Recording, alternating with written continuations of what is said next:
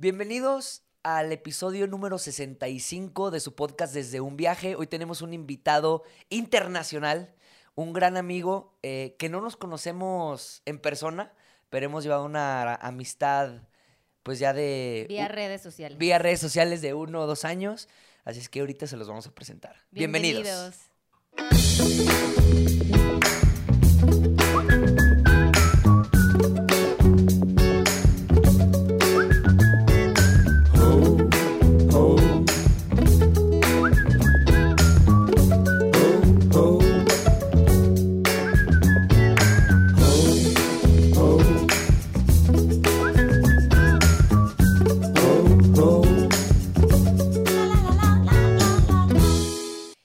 Como dijo Gus, el día de hoy tenemos un invitado especial.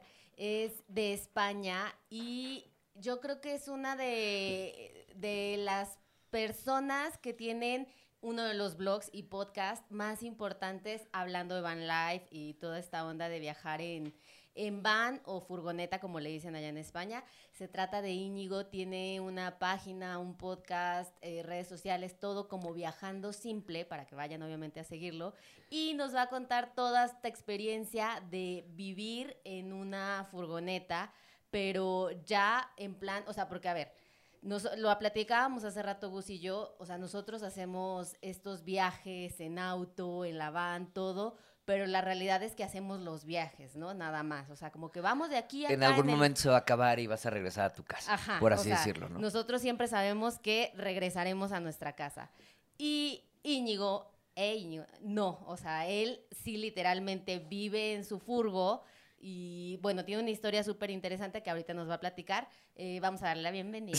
Hola, Íñigo. ya conté toda tu biografía aquí, ya ni te pregunté nada. ¿Cómo estás? Hola, chicos, ¿qué tal? Muy bien, la verdad es que un placer. Se me hace muy, muy curioso estar aquí escuchándos y lo que lo que me, me, choca es escucharos hablando utilizando la palabra furgoneta, ¿no? Porque estoy muy acostumbrado a vosotros utilizando la palabra van. Sí. En cambio, claro, yo no la utilizo, pero vosotros sí. Entonces se me hace curioso escucharos utilizando esta palabra que, que es la que efectivamente usamos normalmente en España, ¿sí? Sí, claro. lo que pasa es que yo me, o sea, yo escucho tu podcast y pues ahí es como todo el tiempo furgo, furgo, pero pues si yo la uso aquí en México nadie la va a entender. Entonces, o bueno, no la vamos a usar, tipo sí la entendemos, pero no la usamos. Entonces, eh, para sentirnos más en el mismo tema. O sea, furgo. Oye, ¿cómo te ha tratado la, la pandemia en España? La verdad es que bastante bien, bastante bien. Eh, yo no me puedo quejar. Sí que tenía unos planes para el año 2020, que era eh, recorrer, hacer Alaska, Baja California, hacer toda esa costa oeste de Norteamérica. Eh, y bueno, pues al final no lo he podido hacer y he tenido que viajar por España, que no era mi plan, pero lo he disfrutado muchísimo. Todo 2020 me lo he pasado por la costa norte de España y por la costa este. Y, y nada, este 2021 pues sigo por España eh, sí que pasé un par de meses con, con la familia cuando estábamos en el peor momento el año pasado y no, no se podía salir. Eh, pero por lo demás, bien, viajando por España, tranquilo, muy, muy, muy feliz. O sea, dentro de lo permitido y todo, tú puedes seguirte moviendo, obviamente, en la furgo, andas en la banda así por toda la costa, todo, y nadie te va, dice nada. O sea, sí es como permitido, pues, o sea, a pesar de estas restricciones que tienen allá y todo. Sí, ha habido un poco por épocas, ¿no? Pues como decía al principio, en marzo, abril, mayo de 2020, ahí sí que eh, prácticamente no podías estar en la calle, solo podías ir al supermercado y, al médico, ¿no? En ese momento es cuando yo, por suerte, estuve en casa de mi hermana con mis sobrinos y estuve muy a gusto. Y luego, en cuanto abrieron un poquito las fronteras de las provincias y de las comunidades autónomas de España, pues ya sí que te podías mover por aquí sin ningún problema pero este 2021 lo hemos empezado otra vez con restricciones. Por suerte yo al, eh, trabajar como autónomo y tener que hacer diferentes cosas con talleres de, furgonetas camper en España, pues yo tengo un papel, digamos, que me permite el, moverme más o menos libremente por, por España. Pero este 2021 ha empezado un poquito más, más eh, accesible, más difícil para ah, más difícil, ¿Y ahorita dónde te encuentras?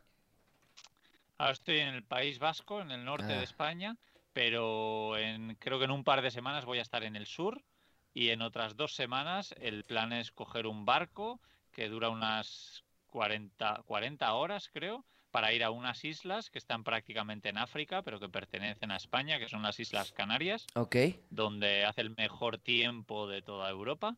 Y ese es el, el plan, ir, a- ir allá, para pasar chido. unos meses. Sí. ¿Cuánto llevas ahí en el País Vasco ahorita? Eh, bueno, es que acabo de salir prácticamente porque pasé las navidades en, en casa de mi padre, como siempre suelo hacer, porque sí que paso viajando en furgoneta más o menos 10 meses cada año, pero durante diciembre y enero Ya lo pasas más con la estar en casa de familia. algún familiar para visitar a esos familiares, amigos, y entonces ahora acabo de salir y, y llevo apenas unos días viajando por el País Vasco, pero, pero vamos, poco a poco. Pues súper bien, nos da muchísimo gusto tenerte aquí en, en este episodio con nosotros para que nos cuentes y nos enseñes todo lo que sabes de viajar en van, que tú obviamente eres mucho más experto. Eh, pues vamos a empezar con lo primero. Eh, ¿A qué te dedicabas antes de empezar como toda esta vida de van life, como nosotros le decimos? Eh, El ¿qué has- término gringo. El término ¿Cómo se dice gringo. en España? Sí, no tiene palabra furgoneteo, se le puede llamar, pero tampoco es muy común. Cada vez se utiliza más la palabra van life. sí. Ok, ok. Oye, pero bueno, antes de que me cuentes la historia, en España realmente es como algo mucho más común, ¿no? Esta onda de vivir en furgonetas o estar viajando como en furgoneta, todo esto. Camperizarlas, todo eso. sí. Camperizarlas. Nosotros digo que nos metimos en este tema porque cuando empezamos el viaje en el bochito, pues no era eh, el término que nos podíamos como con los que nos podíamos asociar, ¿no? No vivíamos en el bochito. De vez en cuando dormíamos ahí, pero casi siempre hacíamos esta onda de couchsurfing, que eso era como lo, lo- con, con lo que siempre viajamos cuando iniciamos Sí. eh, hacia Argentina. Ya cuando nos fuimos a Alaska, que empezamos a investigar esta onda de comprar una combi, camperizarla, como que toda la información, por lo menos en español, viene en su mayoría de España y de Argentina. Y ahora que hemos tenido como más contacto con españoles, está como el movimiento súper fuerte allá, ¿no? O sea, de todo este tema, por lo que he visto. No sé, ¿cómo lo sientes? Totalmente. eh, pero es algo muy nuevo, ¿eh? Es de los últimos años, porque si buscabas información en 2014, 2015, que es un poco cuando yo empecé en este, en este mundo a vivir en una furgoneta, en 2015 concretamente, pues eh, era rarísimo. Es más, yo me avergonzaba de decírselo a, a mi familia. Eh, lo, lo- lo tenía como a escondidas. En cambio ahora, pues es como el sueño, como todo el mundo quiere esto y Claro. la gente que lo hace es como muy guay. Y, y sí, ahora está muy, muy, muy, muy, muy de moda, sí, sí. Y la realidad es que en España sí eres como de los top, eh, o sea, en esta onda de vivir en la furgo, viajar en la furgo, porque nosotros que de repente como que buscamos, siempre nos aparece así de, primer lugar, viajando, viajando simple, simple, o sea, sí. sí, es como que... Bien muchas- posicionado ahí. Ah, está súper, qué bueno, felicidades. Eh, Sí. Bueno, eh, sí, bueno, pero igual también tantísimos años, obviamente tiene que rendir fruto. Eh, estabas en Australia, por lo que estuve escuchando, estabas en Australia cuando decidiste hacer todo este cambio, ¿no? De vida. eh, sí, sí, totalmente. Bueno, eh, el cambio empezó en tomar la decisión de irme a Australia, ¿no? Y ahí fue efectivamente cuando eh, alquilé mi primera furgoneta con mi expareja y ya enseguida me di cuenta, wow, esto es espectacular, esto que hacen los australianos ahí de, viajar en furgoneta, a mí me encanta y así fue como compré la primera furgoneta y, así efectivamente empezó todo. Y un año más tarde ya le estaba diciendo a mi pareja, oye, ¿por qué no dejamos el piso este en Australia, que es carísimo, y nos vamos a vivir a la furgoneta? Y misteriosamente ella me dijo que sí y así acabamos. Ah, qué chido. ¿Y a qué te dedicabas antes de empezar? todo? Estabas en Australia trabajando. Sí, en Australia trabajé de, todo, bueno, en España también. Yo he tenido 17 trabajos a lo largo de mi vida y tengo 34 años, o sea, creo que son bastantes. Y, y bueno, he trabajado de todo, eh, sobre todo en tiendas de telefonía móvil, por ejemplo, eh, pero en Australia pues trabajé de, en, en las cocinas de, de, del ejército australiano. Trabajé en una hamburguesería, trabajé dando clases de español, eh, vendiendo coches, trabajé un poco, un poco de todo y la verdad es que me, me, me gustaban los, los trabajos. Sí, está Sí. chido, ¿no? Porque empiezas a aprender, este, pues otros mundos que desconocías. Entonces estás como que, ah, ok, ahora vendo carros. Y pues a, a pesar que a lo mejor es lo mismo vender o, o piensa la gente, no, pues voy a vender hamburguesas y voy a vender carros. Y es como mundos que empiezas a entender desde el lenguaje, cómo Sí. se vende, cuál es la estrategia. Entonces, pues creo que todo eso enriquece también tu, tu viaje y pues tu, tu, tu ser, ¿no? Sí, sí, totalmente. Sí, sí, yo creo que he aprendido un montón con todos los trabajos que he tenido, porque el, el primero al final fue lavando platos en, en Australia. Y de verdad digo que es un trabajo que me encantaba, trabajar con gente espectacular y, y todo. Y, y bueno, pues al final eh, he acabado haciendo cosas totalmente diferentes, pero soy muy pro cambiar. sí. ¿Y por qué decidiste irte a Australia? ¿O qué fue lo que te llevó para allá? Mm, el amor. Ah. Eh, pues la, la- la verdad es que estaba saliendo con una chica italiana en- aquí en España, pero, pero bueno, eh, decidimos buscar un sitio en el mundo para irnos a vivir juntos y cogimos el mapa del mundo y como ella acababa de terminar la carrera de arquitectura en Italia, pues buscamos países donde se pudiese tra- eh, trabajar como arquitecto, ¿no? Donde fuese más o menos fácil. Y había países pues como China, eh, Brasil, eh, Nueva Zelanda, Australia y, bueno, pues al final el que más nos llamó la atención fue Australia, que era uno un poco de mis sueños cuando tenía 20 años y casi 10 años más tarde pues lo pude cumplir gracias a esta chica. Sí. Qué chido. Justamente en el episodio 63 hablábamos de los viajes eh, hechos por amor, ¿no? Estos viajes Sí. que pues uno a veces... Que, que son buenos también. O sea, que son buenos eh, y que por... Sí, justamente el, el amor es el motivo de decir, bueno, vámonos. O quiero ir a verla, o quiero ir a vivir allá donde está ella, él, no sé. Entonces, mira, qué chido que tu primer viaje pues fue por, por este motor. Eh, digo, Sí. no se concretó nada, pero por lo menos fue el catalizador que te hizo estar eh, en este punto, ¿no? Sí, no, no me hubiese ido, Exacto. lo, lo- lo tengo claro. O igual me hubiese ido al cabo de muchos años, pero llevaba una vida muy acomodada en España, tenía un trabajo que me gustaba, una casa que me gustaba, y no se me ocurría en ese momento irme, hasta que llegó ella y fue la que me hizo un poco eh, hacer muchos cambios en mi vida, como tomar ese pedazo de decisión, sí, que, que cambió mucho en mi vida. Y estando en Australia, eh, ¿rentas esta van para turistear o ya en plan como para vivir en ella? No, no, la, primera fue para pasar creo que cinco días nada más y, y enseguida pues me di cuenta, oye, yo, yo quiero esto y con el poco dinero que tenía, que era pues como eh, mil, mil dólares o algo así, pues con, esa, con ese dinero me compré una furgoneta muy muy sencilla que ni siquiera tenía ni cocina, ni cama, ni nada, lo que pasa es que tenía muchos asientos, yo tumbaba todos los asientos y así podía dormir. Y así fue como empecé. Y, y poco a poco, como iba trabajando bastante en Australia, iba ganando más dinero, pues fui vendiendo esa furgoneta, comprándome una mejor, luego una mejor, una mejor, y ya con la cuarta furgoneta en Australia fue cuando dije, wow, es que esto es una casa, tiene cocina, tiene nevera, tiene todo.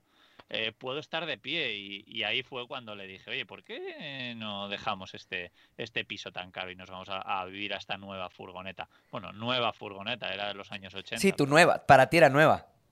Eso es. Oye, ¿y en cuánto tiempo compraste esas? O sea, ¿cuánto tiempo pasó para comprar de la 1 a la 4? Dos años. Guau. Guau. Pero, Sí, pero la- las primeras dos me duraron muy, muy poco porque eran muy, muy sencillas y enseguida vi que, que las iba a usar más y más. Y, y bueno, como, vamos, no, no tenía problemas en, en venderlas, las compraba bien de precio y luego pues eh, recuperaba todo el dinero. y aparte, pues ya sabías porque habías trabajado vendiendo autos. Ya sabías Sí, vender. Oye, qué chido, qué chido. Eh, bueno, también aquí hay como una, una enseñanza de que, por ejemplo, dices, con mil dólares empecé mi primera furgo. Entonces, aquí en México, mil dólares, bueno, considero que no es demasiado dinero para empezar a, a tener tu primer carro para poder viajar, ¿no? Digo, no sé si aquí te, por mil dólares te puedes comprar una van porque no tenemos muchas... eh, aquí la combi es la más famosa. Está la otra que es la Astro, creo. Pero no sé si vale mil dólares. Pero bueno, lo chido es que con mil ya puedes empezar a, armarte una camionetita. A lo mejor tiras ahí un colchón. A lo mejor te vas comprando como va pasando el tiempo. Y, y pues empiezas el viaje. Porque muchas veces, creo que aquí en México el- el- uno de los, nuestros mayores miedos es tener, o toda la gente que, que hemos conocido que viaja en van, es tener todo preciso, ¿no? O sea, es decir, Nos Voy a com- incluimos, nos incluimos. Sí, voy a comprar la, la, la van, voy a, voy a pintarla, voy a todo, todo. Ya cuando esté prolijo todo, esté terminado todo, voy a empezar el viaje. Y a veces, muchas veces, pues el viaje, es, compras el auto, empiezas a irte y, y le das, ¿no? Y vas, vas arreglándolo en el camino. Sí, yo creo que es lo bueno de esto, que mucha gente piensa, no, claro, es que para tener una furgoneta como la tuya necesitas mucho dinero, necesitas esto, lo otro, y yo, hombre, pues para tener esta concretamente, pues esta ya está muy bien, pero claro, es que yo antes he tenido cinco furgonetas que han sido muchísimo más sencillas. Entonces, pues con que tengas mil dólares ya puedes hacer este estilo de vida, no Claro. con todas, todas las comodidades, pero, pero vamos, que lo bueno es que, que hay de todos los presupuestos, sí. Sí, sí. ¿Cuál es, o sea, cómo, cuáles son los lujos o bueno, las comodidades, toda esta onda que tienes ahorita en tu furgo? O sea, eh, tienes obviamente cocina, tienes, eh, ¿cómo se le llama? Lavaplatos, pues, eh, tu cama, ¿qué más tienes Sí. ahí dentro de? O sea, ¿qué, ¿con qué la tienes equipada?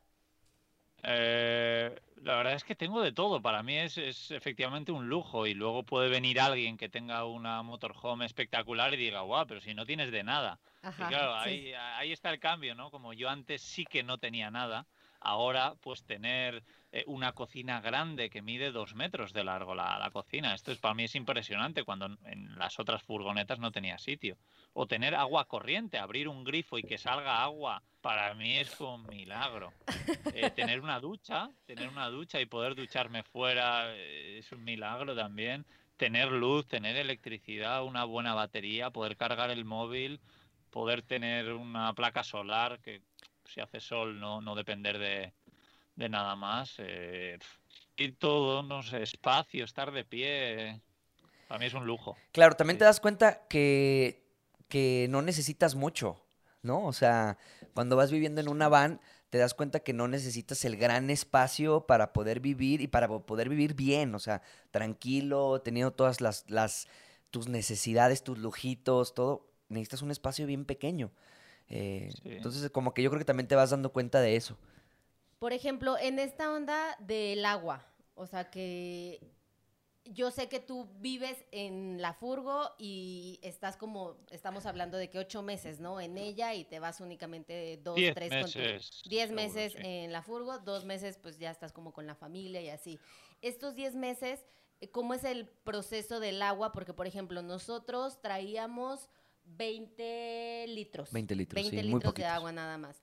Entonces, eh, nos duraba, si acaso, tres días, tal vez, con 20 litros. Y pues siempre había tener, había, nos teníamos que quedar como en un lugar donde pudiéramos ir cerca por agua, ¿sabes? Como todo este proceso que, Sí. eh, que cuando la gente dice, ay, qué chido vives en tu van, o sea, te van saliendo miles de detallitos como esto del agua o dónde descargar el agua, eh, qué haces, o sea, dónde, por ejemplo, aquí en México, yo nunca he visto un... Sanidad, ¿o cómo se llamaba? En Estados Unidos, Dump Station, ya sabes, donde vas y conectas Sí. el tubo y se sale todo. En México yo nunca he visto uno. Hay alcantarillas. Supongo que la gente va directo a una alcantarilla y pues lo echa. O sea, no sé. Pero en España, ¿cómo funciona? ¿Cómo es todo este proceso de, de la carga del agua, de ir a descargar? O sea, ¿o cómo la llevas tú en estos 10 meses que estás como en, la, en tu furgo?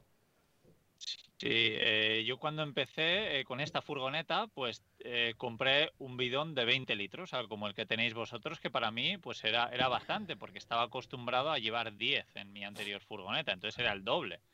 Pero cuando empecé a viajar, empecé a viajar co- acompañado con una, una novia que tenía en aquel entonces en esta furgoneta y me di cuenta que en cuanto nos duchábamos los dos, ya está, prácticamente eso, Claro. y beber un poco de agua, ya nos quedamos sin agua. Entonces enseguida compré otro bidón de 20 litros. Por suerte esos son como bidones externos que los voy intercambiando. Y, y hace no mucho me compré el tercero, o sea que ahora viajo con tres bidones de 20 litros, o sea que 60 litros que me duran unos seis días. Ok. Y, Sí, es un chorro. y bueno, pues sí, a mí yo estoy muy contento, me da mucha independencia de, bueno, oye, si tengo agua, puedo durar casi una semana. Claro. Así que contento. Y aquí es bastante fácil porque en la mayoría de gasolineras por toda Europa puedes encontrar agua eh, en la mayoría es agua potable, en algunas me he encontrado algún cartel que pone que es agua no potable, pero yo he probado a beber eh, en Inglaterra, por ejemplo, durante dos meses y nada, estaba perfecto, no me sentí mal para nada. O sea, es agua no potable para ellos. que eso lo hacen para... Ah. en realidad no. Ah, sí, en Estados Unidos también ponían así, a veces como agua no potable, como para que la gente no gastara esa agua. Es como una eh, porque sí hay no potable. Este, en, pero quién sabe cuál sea la de Estados Unidos. Eh, o sea, había una como roja, ¿te acuerdas? Llave roja era no potable. y, llave azul era potable. Entonces a veces como que para que no se robaran la, el agua, o no, no se la robaran, sino que no la, la agarraran, eh, la ponían roja y así, pero sí. puede ser. No sé, pero aquí es bastante fácil. Y si no, un sitio que voy bastante yo son los cementerios. Ah, y ahí también lo rellenas. Porque ahí, Siempre hay agua, sí, claro, para regar las flores de los difuntos, pues siempre, siempre hay agua y prácticamente siempre es potable. Entonces, en algún país como Alemania, que en las, en las gasolineras en muchas no encuentras agua, pues voy siempre a los cementerios. Ah, qué chido, buen tip. o sea, te has aventado eh, gran parte de Europa ya en la furgo. Sí, sobre todo yo recorrí Australia y, Europa. Sí, los dos, los dos bueno, países y continentes bastante, pero, pero sí, eso ahora me falta América. Oye, ¿y cuál es el, país, por lo menos en Europa, que más complicado lo viste para andar en la furgo? en cuestión de todos, a lo mejor como de los espacios donde estacionarse, que obviamente eso es algo muy importante y que eh, que debe estar complicado en Europa, ¿no? O sea, digo, la vez que fuimos había parquímetro como por muchos lugares, eh, no sé, obviamente debe de haber opciones, pero por lo que yo estuve viendo, como que sí era difícil poder quedarte estacionado en un lugar. No sé cómo, le, cómo lo viste tú allá. O sea, bueno, ¿cómo lo has visto en Europa? Mm, bueno, eh, depende del país, por supuesto, pero por ejemplo, a la hora de pagar, sí que en ciudades, sobre todo, en ciudades grandes, en la zona centro, siempre hay que, que pagar, es, es lo más habitual pero sí que si conoces un poco los horarios, pues igual puedes ir y aparcar a las 7 de la tarde y luego ah, pues, irte a las 9 de la mañana y así no, no pagas esas horas. Pero bueno, siempre hay, siempre hay formas. Y eso pasa en casi todos los países. Lo que pasa es que yo cada vez viajo menos por ciudades, entonces eso pues para mí no es un problema, ¿no? Eh, y el peor país que me he encontrado es un país que no he visitado mucho, y es porque está un poco de, pasada. Yo creo que salí de, Suiza hacia Eslovaquia y en Eslovaquia, al lado de Bratislava, pues no sé qué pasó, que en, dos horas vinieron varios policías en diferentes momentos para, no para echarme, sino simplemente para preguntarme, oye, ¿qué haces aquí? O sea, les extrañaba. Y no, no me sentí muy cómodo y entonces decidí irme y, me fui hacia, hacia Polonia o, no sé dónde. ¿Pero les extrañaba que, fueras turista o que, fueras a dormir allá? No, yo, en los primeros lo que me dijeron es que se pensaban que yo era un constructor que, que estaba vertiendo eh, pues ah, esos residuos al, monte donde, donde estaba. Y yo, no, no, no. Eh, al revés, yo suelo intentar recoger lo que me encuentro por ahí, no, no tirar nada. Y al final te fuiste de ahí por lo mismo, o sea, como esa de no sentirse cómodo. Sí, efectivamente. No, no, no, me sentí bienvenido y entonces me, me, fui. Pero hoy mismo estaba hablando con un chico que su mujer es de allí, de ese país, de Eslovaquia, y que me decía que él ha viajado por ahí, que no ha tenido muchos problemas, que le extrañaba mi situación. Igual fue, fue casualidad o también me dijo que es muy probable al estar tan cerca de la capital, pues que, que haya más problemas que en cualquier otro sitio. Sí, igual pasa eso con, cuando vas viajando en, en auto o en van o en furgo que pues hay un lugar, o, sea, hay un lugar que ya no te vibra y te vas, o sea, no, no pasa nada en específico, no pasa nada así como que te, que te están corriendo literalmente, pero dices, no, o sea, hay gente rara, o sea, no sé, o sea, como que es como, como te va vibrando el lugar y sabes que vamos a movernos. A lo mejor no te vas del, del, de la ciudad o del pueblo, pero sí te vas de ese sitio, de esa zona donde no te estás sintiendo cómodo. Y creo que eso también es una ventaja de, de tener tu casa en tu, en tu carro, ¿no? Porque pues tu casa no, no te sientes bien en ese vecindario, te puedes cambiar al día siguiente a otro vecindario que te haga sentir cómodo y listo, ya está. Sí, sí, es una gozada. Y lo mismo con los vecinos, ¿no? Si claro. los vecinos ruidosos, pues, pues, arrancas y te Claro. O puede ser un Ajá. vecino ruidoso Sí, sí. y ya al día siguiente te vas también. Yo normalmente como que siempre ignoro todas esas cosas. O sea, sí hay cosas a mí que me de repente me dan un poco de miedo. O sea, más porque nosotros vemos muchas series eh, de gente, Asesinos de seriales. asesinos en Estados Unidos. La mayoría son de Estados Unidos. Entonces estábamos allá y era como que todos eran asesinos. todos los que estaban como en Walmart o esos lugares. Pero bueno, yo lo dejaba pasar. Y Gus no. O sea, Gus no podía. Se despertaba cada cinco minutos a ver por la ventana qué estaba haciendo el que creíamos que era Es un que, asesino. Mira, creo que ya he contado esta historia, pero yo estaba una, o sea, muchas veces en los Walmart también va mucha gente que, que pues está un poco desquiciada. La verdad está un poco desquiciada. Entonces, eh, y en Estados Unidos lo ves muchísimo. Aquí en México, pues no ves tanto esos patrones. Entonces, una de las veces, pues yo la verdad me cuesta demasiado dormir y yo me dormía del lado de una, pues, ventanita de la combi y pues ya nada más así sacaba la cortinita y veía. Entonces, cuando nosotros llegamos, estaba todo el Walmart solo. Todo, imagínate todo el un estacionamiento inmenso gringo solo. Sí. Y un carro va y se pone al lado de nosotros, así, al lado de nosotros. Entonces ya dije, ah, X, ok, no pasa nada. Era una señora que estaba sentada en el lado de, de- del piloto, de, no, del, de donde maneja, iba manejando, y se quedaba, te lo juro, así, parada. O sea, sentada así, viendo así como cuando, cuando pierdes la mirada. Entonces yo me asomaba, la veía, y, y no me dejaba dormir, me o sea, no me dejaba dormir mi mente, obviamente ella no hacía nada. Este, me volvía, me, me volví a asomar, seguía la señora, media hora después, así. Entonces, pero ya no seguía en el lado del, del- del piloto, del copiloto, así. Y luego salía y abría la cajuela. Y la cerraba y se volvía a meter. Ajá, entonces Gus ya estaba diciendo, está planeando Yo le la decía, matanza. O ¿qué, sea, ah, nos qué va está a venir a haciendo la señora? Me perturbaba porque, o sea, hacía como patrones locos. Sí. Y luego estaba haciendo como una camita en su cajuela, pero se quedaba en el, en el, en el. O sea, quién sabe qué historia de vida. Pero el, el problema es que, claro, obviamente nosotros también traíamos todas esas cosas en la cabeza de que asesinos seriales. o- La señora nada que ver, tipo. Pero de todos modos estaba comportando extraño para un. O sea, ahí se quedó, te lo juro que ya me tuve que. Me puse mis tapones, todo. Seguía, cuando yo me dormí, no sé, ponle, pasaron tres, cuatro horas. Ella seguía así, en el, en el, en el sillón. No sé qué le había pasado o algo así, seguramente lo. Pero para mí era súper creepy. Y nos encontramos mucha gente así que, que a, fuerza se, se- se estacionaba al lado tuyo, cuando había muchísimo espacio. Y nosotros tratábamos de irnos como, no, no en la entrada, sino retirarnos del estacionamiento justamente para abajo de una luz o algo así, que estuviéramos como, no estuviéramos molestando a nadie. Pero la gente se estacionaba. Entonces sí, o sea, hay, hay lugares en Estados Unidos, más en las ciudades, que sí se pone medio cripizoso la, la cosa, ¿no? Sí, yo, yo he descubierto que sobre todo cerca de las ciudades es donde más gente un poco así hay. Y sobre todo grandes ciudades, ¿no? Si estás... o es la sensación que me, da, que me ha dado a mí.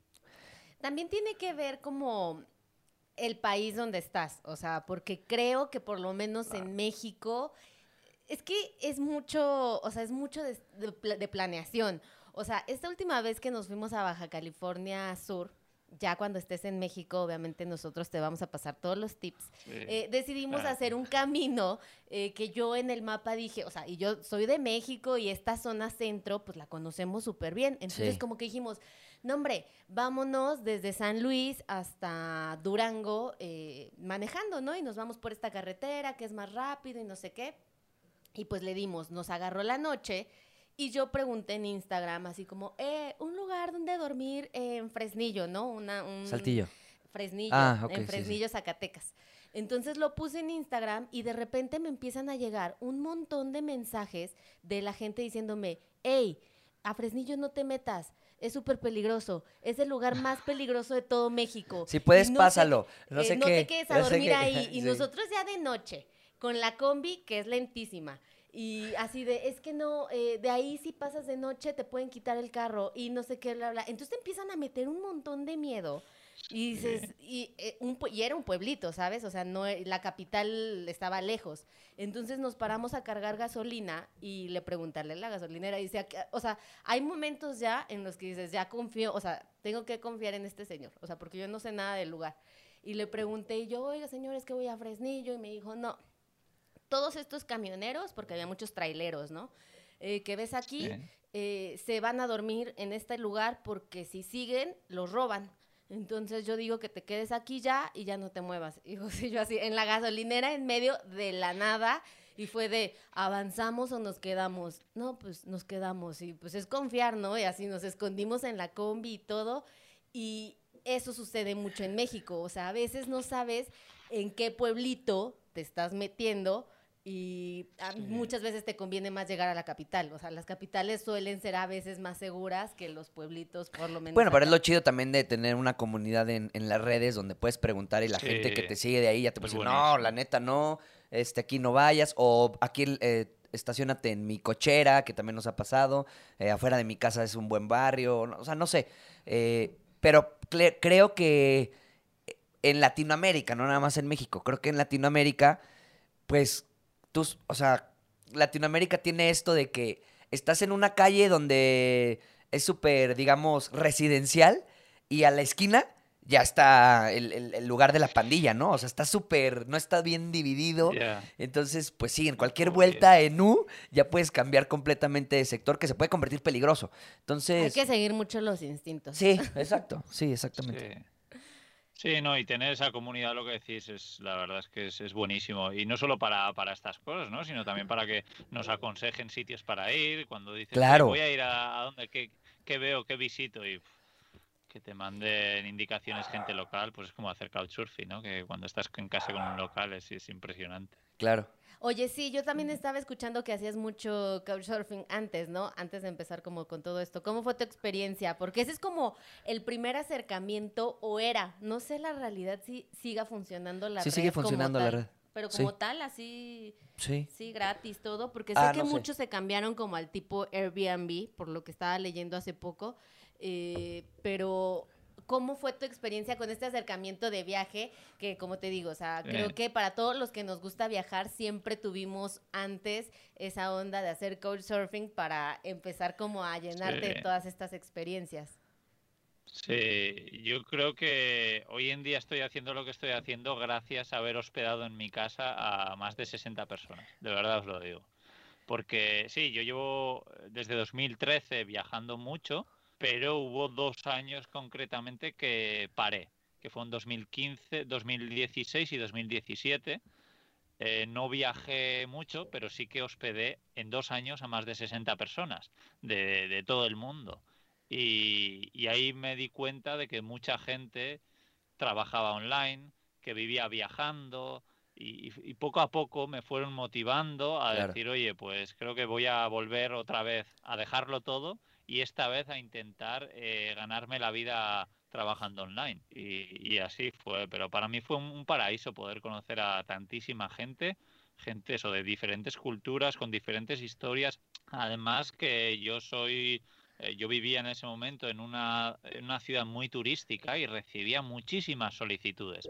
Entonces tenía que elegir a quién, a quién se hospedaba en mi casa, ¿no? Porque no podía meter a todos a la vez.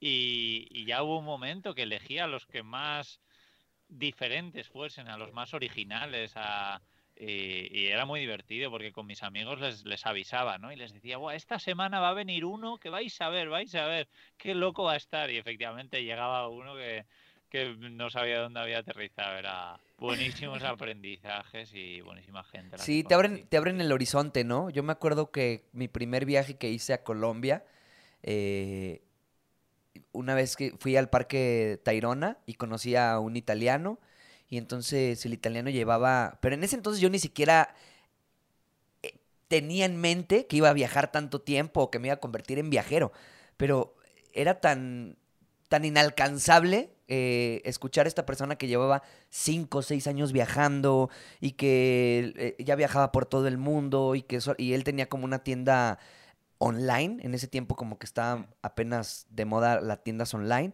Entonces él compraba ropa en la India y la vendía en Europa, ¿no? Una cosa así, más o menos. Entonces, para mí era tan inalcanzable eso. Era como algo. No, pues nada más pueden hacer la, gente con lana. O nada más se puede hacer con eh, eh, el europeo. No sé, o sea, como que tenía otros conceptos. Y, y, está muy chido porque te abre el panorama, te abre la visión y dices tú, no mames, bueno, si él también puede, pues creo que yo también puedo. Y como dices, o sea, vas agarrando fuerza en ti, vas creyendo en ti y Es- dices, bueno, si él lo hace, yo también lo voy a hacer. Exacto, exacto. Sí, sí, yo personalmente eh, fue igual que tú, ¿no? Que al conocer a mucha gente así, claro, el primero dices, ¿no? Claro, él puede porque él sabe de marketing, no, él puede porque él sabe de diseño gráfico, él puede porque Claro. no sé qué, y, de repente dices, pero si son todos diferentes, ¿por qué yo con las cosas que sé o con las cosas que pueda aprender? Porque yo he aprendido mucho, eh, o sea, yo me gano la vida ahora con cosas que hace dos años no sabía hacer. Claro. Entonces, que no hace falta saber desde que eres un niño. Cuéntanos esa parte. eh, ¿Qué haces? ¿Qué haces para llevar esta vida nómada? Yo sé que tienes tu libro, que se los voy a enseñar. No lo mando Oh, desde sí. España. Sí, Yo lo he estado leyendo. O sea, es una guía eh, perfecta bueno. para los que quieren iniciar como con esta onda de van life o viajar y vivir en furgoneta. Eh, está muy, muy chido. ¿Lo vendes en tu página o dónde lo estás? Eh, ¿Sí? Sí, se venden eh, tanto en Amazon como en mi web, pero sí, por ejemplo, en México se puede conseguir desde Amazon, en Latinoamérica está más, más complicado, pero, pero sí, y, y bueno, pues es algo que empecé a, hacer- a escribir en 2018 y un año más tarde, a finales de 2019, fue cuando lo publiqué. Y por suerte ya había empezado el podcast de Viajando Simple. Entonces, pues claro, como lógicamente empiezas el podcast y no te escucha nadie, no tienes patrocinadores ni nada, por supuesto, pues lo que yo hacía era anunciar mi libro, ¿no? Claro. Y creo que gracias a- a- al podcast, pues el libro se ha vendido bastante bien. Qué chido. Y bueno, pues es una, una de las pocas, de las pequeñas cosas que me ayuda a llevar este estilo de vida. Esto y los un montón de podcasts que tengo, porque tengo cinco podcasts en total ahora ¿Cinco- y, y ahora cinco sí que pod- ya cinco tengo canales? patrocinadores. Sí, Ya abre tu estación de radio, por favor. A ver, ¿cuáles son? A ver, ¿cuáles son los Sí. podcasts? Bueno, tengo el de Viajando Simple, que es en el que hablo de viajar en furgoneta, donde doy muchos trucos, entrevisto a gente como Nomadarte que han viajado mucho en furgoneta, pues eso, eh, muchos viajeros normalmente que viajan así, pero luego me di cuenta que quería entrevistar también a gente que no viaja en furgoneta, que ha viajado de di- diferentes maneras y que quería yo hablar de cómo es vivir viajando, ¿no? De cómo se puede ganar dinero, eh, trabajos online, trabajos temporales y entonces empecé el segundo podcast que se llama Cómo Traviajar Ok. y luego ya empecé otros tres más con diferentes viajeros. Uno que se llama Charlando y Viajando, que lo hago con Gonzalo, otro que se llama Emprendiendo y Viajando, que lo hago con un gran empresario pero que vive viajando. Y luego el último, eh, Camper News, que hablamos de las noticias de- del mundo camper, que lo hacemos una vez al Guau. mes y es No manches, los voy a escuchar. O sea, no Sí. sabía, no sabía, no tenía idea que tenías tantos pues, podcasts. sí, muchos. Este, el dueño de Televisa de España, lo acabamos de entrevistar. Oye, qué chido, qué chido. Está muy chido también, o sea, creo que la clave de, de vivir viajando, creo, bueno, una clave es este diversificar, ¿no? Tu- tus ingresos, eh, no nada más todo a una sola cosa, sino que bueno, está el libro, está la página, están este, o sea, como ir generando ingresos, eh, digamos, poquito de todo que te hace pues un- una buena bolsa de dinero, digámoslo. Entonces tú, tú por ejemplo, tienes el podcast, tienes el- los podcasts, tienes el libro, ¿qué más, qué, qué más haces? ¿Cómo podemos motivar a estas Sí. personas que salgan? Sí, bueno, efectivamente esas son dos cosas que funcionan, pero eh, para llegar a esto eh, he tenido que probar un montón de cosas que no han funcionado, ¿no? Desde un montón de tiendas online, como bien decías antes, eh, tiendas de afiliación de Amazon, he probado, intenté crear una pequeña empresa de asistentes virtuales también, eh, todo eso fracasó. Eh, lo bueno es que ni siquiera me gustaba mucho hacerlo, lo hacía sobre todo por Los poder, ingresos. ganar dinero para Claro. vivir viajando y por suerte lo que mejor ha funcionado es lo que más me gusta, ¿no? Y, y luego también pues gano dinero gracias a Patreon porque en Patreon pues lo que hago es compartir algunos podcasts más exclusivos, Claro. adelantos de los podcasts, me grabo en vídeo contando los sitios donde estoy porque yo no suelo subir vídeos a YouTube, pero en Patreon sí que comparto vídeos comparto los mejores lugares donde he aparcado por toda Europa, eh, capítulos de mi nuevo libro, porque estoy escribiendo ahora un segundo libro. Qué chido. Y, y bueno, yo creo que esas tres, esas tres fuentes es lo que, lo que me permite llevar este estilo de vida, ¿no? Todos los podcasts, que por suerte ya unos cuantos tienen patrocinadores bastante importantes, el libro y, y Patreon, esas tres cosas. Y luego pequeñas cosas más con redes sociales y tal, pero Claro, claro. con mi web, pero sobre todo esas tres.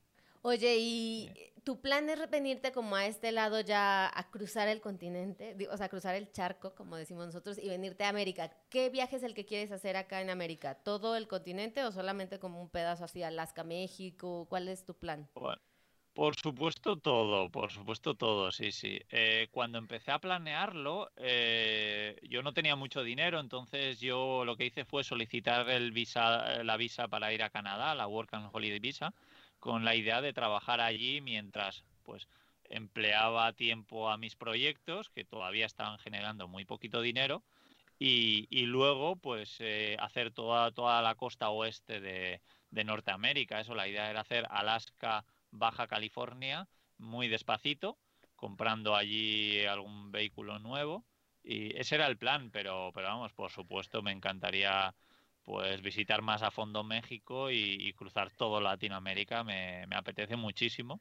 Pero bueno, lo haremos. Tampoco tengo prisa, aquí estoy a gusto, pero, pero sin muchas, muchas ganas de, de cruzar el charco. Y Qué entonces tú, la intención no era cruzarte con la furgo. O sea, ven- No. ibas como en plan trabajo y acá ibas a armar como otra furgo.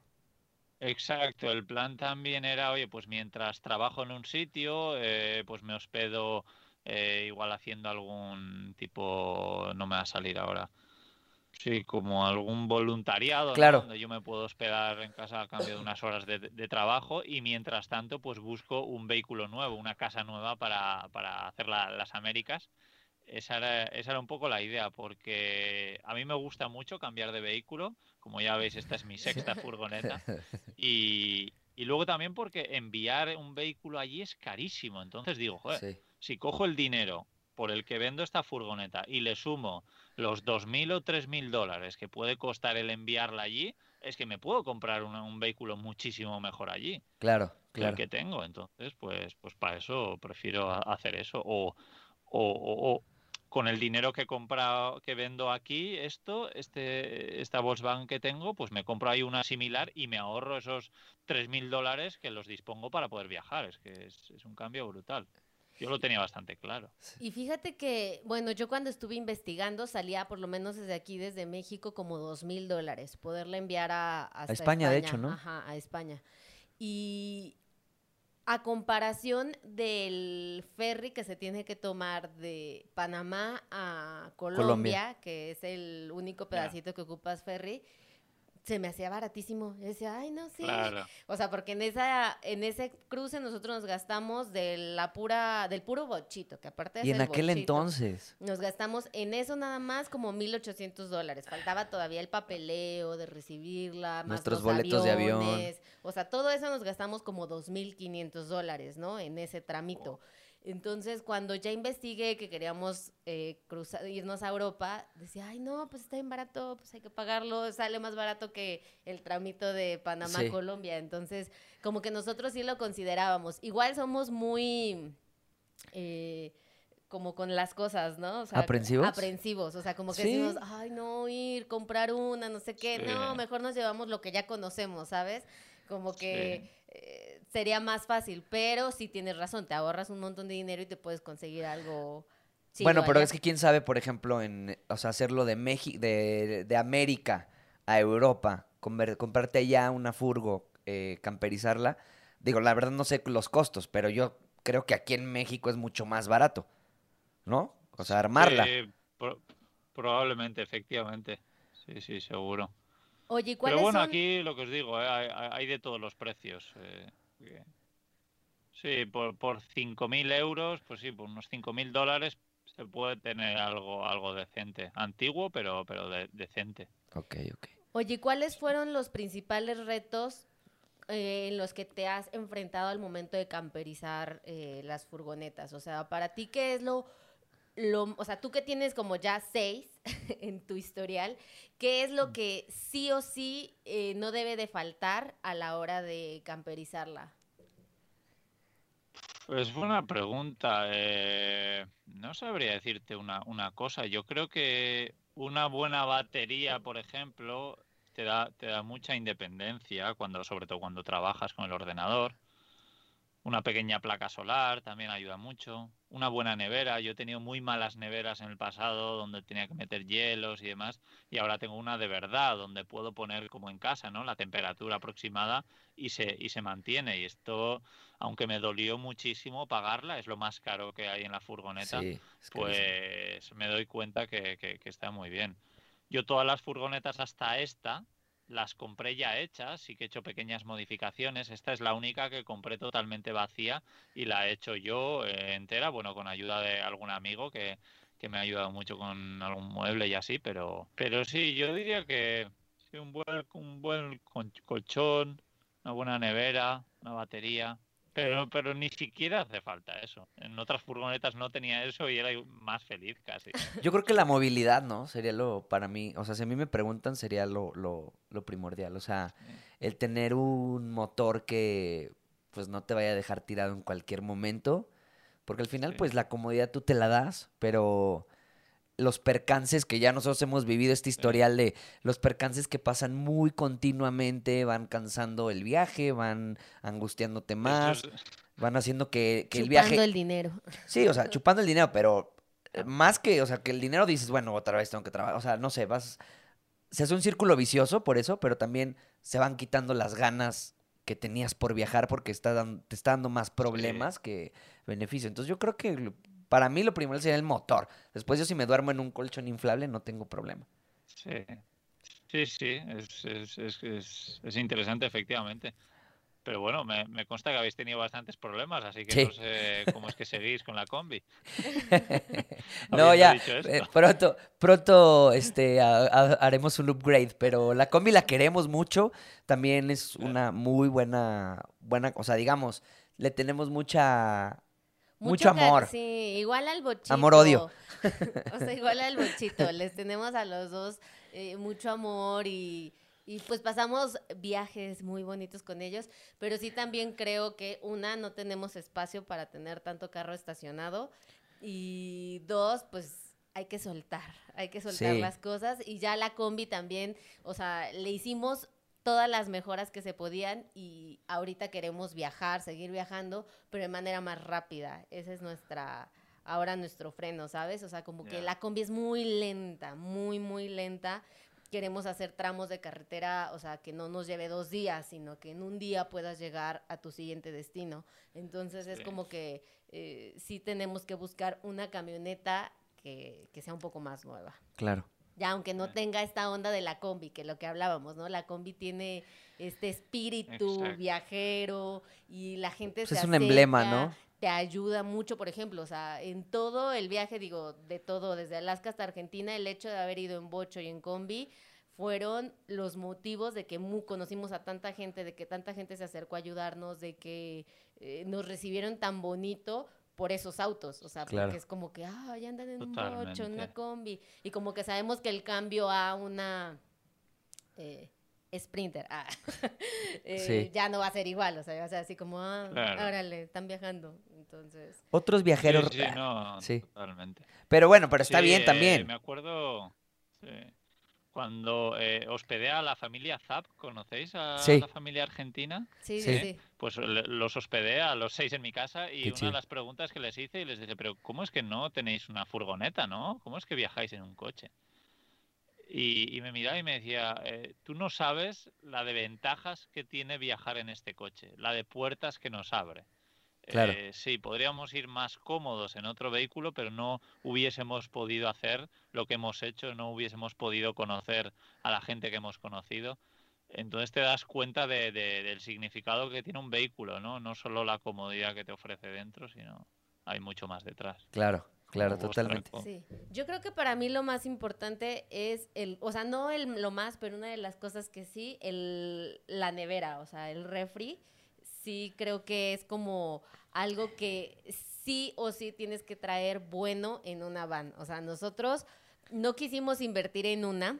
Teníamos una Coleman así que se conectaba, pero no enfriaba como muy bien, ¿no? O sea, Pues era una hielera. En realidad una no era un refri. Pero no necesitabas hielo. O Sí, sea, sí. la conectabas, no necesitabas hielo, solita como enfriaba.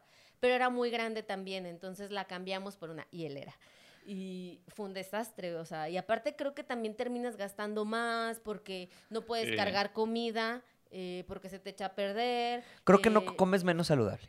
sí, Yo lo diría así. O sea, tienes comes- que traer todo enlatado. porque no, no puedes tener vegetales o los vegetales los tienes que comprar al día, depende de la zona. Entonces sí, también creo que a nosotros por lo menos sí nos, o sea, pudimos haber comido más saludable si hubiéramos traído una, una, un buen refrigerador. Sí, también es indispensable. Uno bueno, bueno, bueno, los Dometic, ¿no? O sea, son como, ¿tú te compraste cuál? Sí, pues Movicool, pero creo que es como la segunda marca de, de Dometic. Eh, Ah, qué era el más barato que había del- de los que son de compresor, de compresor que se llaman. Ajá. Y sí, es, es muy bueno, pero efectivamente yo he utilizado hieleras hasta ahora y al final, pues des- después de mucho tiempo acabas harto, ¿no? De ir metiendo hielos de vez en cuando, vaciar el agua, que la comida acabe flotando ahí Ay, entre sí, el sí, agua. sí. Toda mojada, sí. Es, es, es incómodo. Yo he sido muy feliz utilizando esas hieleras, pero el día que empecé a utilizar esto dije, wow, ahora me siento Dios. Claro. claro, claro. Oye, y también estuve viendo que estuviste viajando con tu gato, o todavía viajas con tu gatito. Sí, no, ahora mismo ya no, pero sí que he viajado durante varios meses con mi gato, con mi gato Pavarotti. Y, y bueno, me da mucha pena, pero el año pasado le, le busqué un hogar porque eh, mi amigo, el que se hacía cargo de él cuando yo no estaba, que era la mayor parte del tiempo, pues ya no podía hacerse cargo de él porque se cambiaba de casa y no, no podía ir a la casa. Pues bueno, decidí finalmente buscar una familia porque Mm, Yo pensaba que necesitaba tiempo para adaptarse a viajar en furgoneta, pero después de viajar pues dos meses seguidos con él me di cuenta que no nos adaptó, que sí que estaba muy bien en la naturaleza, cuando no había ruidos, cuando no había gente, pero claro, yo tenía que ir de vez en cuando a una ciudad, a poner gasolina, a hacer la compra, y cada vez que tenía que conducir ya no le gustaba. Cada vez que había gente alrededor no se sentía cómodo. Eh, y entonces dije que, oye, pues por el bien de él, creo que lo mejor es buscarle una familia mm, que le pueda dar un poco más, No una, tan- una mejor vida. Me- No tan nómada. pena, pero así. Exacto. Sí. exacto. Sí. Sí que hay muchos gatos nómadas, como Chino Chano, que los conoceréis perfectamente. Oye, hace poquito Pues estaba viendo un gatos que se video. han acostumbrado, pero, Sí, estaba pero viendo un video Pavarotti de ellos. desgraciadamente no se acostumbró. Y Ah. sí, es que es complicado. O sea, bueno, yo nunca he tenido gatos, pero, eh, o sea, no son, o sea, como los perros, ¿no? El perro Pues es que es un lenguaje diferente. Sí. Los, los son. Yo estoy muy acostumbrada a perros. Entonces yo estaba viendo un video de Shino y Shan, Shano. ajá. Y los sacan así de, ah, abren, y los gatos se van, y después, ay, ven, vengan Sí. ya, regresan a la, a la van, ah, bueno, a la combi, traen la combi, y se meten, o sea, como que, y yo, wow, ¿cómo le hacen? O sea, les hacen Sí. mucho caso, y son tres, creo, los que traen ellos. Sí, sí, sí, sí. La verdad es que co- con, con paciencia pues los han educado muy bien. Pero bueno. Bueno, pero también yo creo que no, a lo mejor es un animal simplemente que no le gusta, ¿no? También, porque pues todos tienen su personalidad. Eh, seguramente hay unos que dicen, no, no me gusta viajar. No, no, o sea, debe haber perros y gatos que no les guste viajar. O sea, que digan, no, yo quiero estar en mi casa y ya. Y, Sí, y- y- co- con, un perro por supuesto es más fácil que, que Sí. con un gato. Y luego que Pavarotti además tenía una enfermedad bastante grave que le llaman el SIDA de los gatos. Tenía inmunodeficiencia felina, entonces ah, claro. tener eh, mucho estrés era bastante malo para él. Entonces yo dije, oye, pues para que esté mal y pueda ser malo para su salud. Claro, claro, claro. Bueno, y ya para concluir, ¿nos puedes decir algo que a lo mejor, un tip, una semblanza de qué le dirías a las personas que quieren empezar un viaje en van, en furgo, que digan, ok, hoy es tu día, ¿qué, qué, qué tip le darías?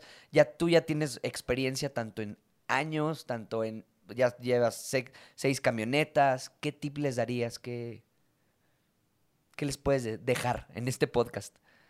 Pues bueno, por supuesto que, que, lo hagan, que sean conscientes de que, de que el mañana no está garantizado, ¿no? Que muchas veces pensamos, bueno, ya lo haré dentro de unos años cuando cambie esta situación o lo otro. La verdad es que finalmente las situaciones cambian, pero no, no, no vas, es muy probable que no tengas la, la visión de decir, vale, ahora es el momento. O sea que si quieres hacerlo, hazlo lo antes posible.